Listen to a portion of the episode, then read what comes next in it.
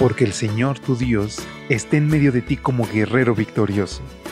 Se deleitará en ti con gozo, te renovará con su amor, se alegrará por ti con cantos. Prepárate para experimentar el poder de Dios, disfrutar de su amor y reclamar las promesas del Señor a través de esta serie de reflexiones devocionales para adultos, nuestro maravilloso Dios.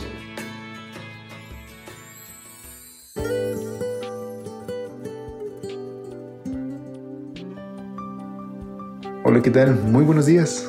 ¿Cómo te encuentras hoy? ¿Qué tal amanece para ti en este 15 de septiembre? Es para mí un gusto extenderte como cada mañana una cordial bienvenida a este espacio de lecturas devocionales para adultos que nos hablan acerca de nuestro maravilloso Dios. Y a nombre de todo el equipo de Evangelike, hoy es buen momento para recordarte que las promesas de Dios son una realidad en tu vida si tú así lo deseas, si tú le buscas en oración, y deseas relacionarte con Él a través del estudio de su palabra y de la testificación. Es por eso muy importante que te invitamos a que puedas compartir con otros este audio y que también puedas compartir con otros las bendiciones materiales que Dios ha puesto en tu vida. Con este pensamiento en mente, acompáñame a nuestra reflexión titulada Es mejor ser buenos. Hechos capítulo 11 versículo 24 contiene nuestra lectura bíblica que nos dice, era un varón bueno, lleno del Espíritu Santo y de fe. Pocas veces sucede que un apodo, en lugar de destacar un defecto, realce una cualidad. Pero eso fue exactamente lo que ocurrió en el caso de un levita nacido en Chipre.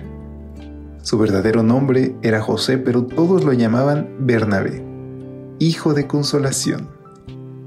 La primera vez que escuchamos de él en el Nuevo Testamento lo vemos vendiendo una propiedad con el fin de ayudar a la gente necesitada en la iglesia de Jerusalén. Vaya ejemplo de liberalidad. No sabemos si tenía varias y donó una de ellas, pero en cualquier caso, ¿cuántos están dispuestos a vender una propiedad solo para ayudar a otros? Pero así era José, es decir, Bernabé. Luego lo vemos intercediendo ante los cristianos de Jerusalén para que pusieran a un lado sus temores y aceptaran a Saulo de Tarso como hermano en Cristo. Esta no era una tarea fácil, pues como sabemos, Saulo había aterrorizado las iglesias antes de su encuentro con el Señor camino a Damasco. ¿Qué hizo Bernabé para ayudarlo?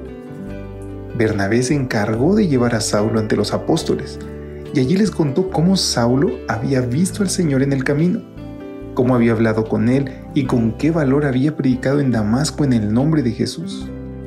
Con razón a Bernabé lo llamaban hijo de consolación. Pero el servicio de Bernabé no termina ahí. Más adelante leemos de la manera maravillosa cómo Dios prosperó la obra de la predicación en Antioquía. Hechos 11:21 nos dice que la mano del Señor estaba con ellos y gran número creyó y se convirtió al Señor. ¿A quién enviaron los dirigentes de la iglesia para que ayudara? Claro que sí, ya lo adivinaste, a Bernabé.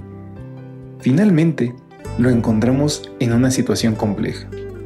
Hay un desacuerdo entre él y Pablo acerca de si conviene dar al joven Marcos una segunda oportunidad.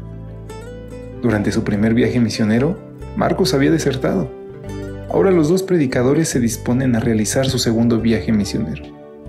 ¿Quién crees que propuso dar al joven Marcos una segunda oportunidad? También adivinaste, Bernabé. Gracias a esa segunda oportunidad, hoy tenemos el Evangelio según Marcos.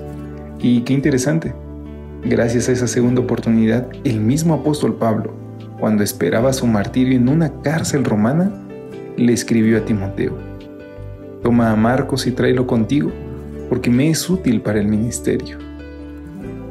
Ahora entendemos por qué al hablar de Bernabé la escritura dice que era un varón bueno, lleno del Espíritu Santo y de fe.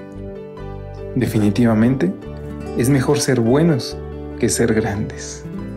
Y es que queridos amigos, la mejor huella que podemos dejar en este mundo es compartir a otros acerca del amor y la bondad que Dios ha puesto en nuestro corazón. No importa el cargo que hayas tenido en la iglesia, el puesto que tengas en tu trabajo, lo que realmente importa es lo que haces a favor de otros y cómo puedes suplir sus necesidades.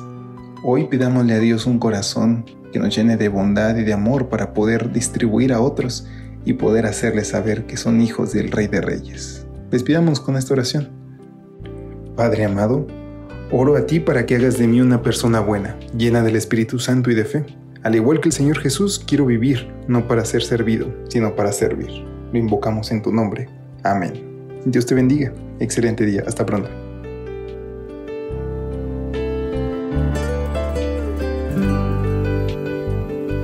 Gracias por acompañarnos. Te esperamos mañana.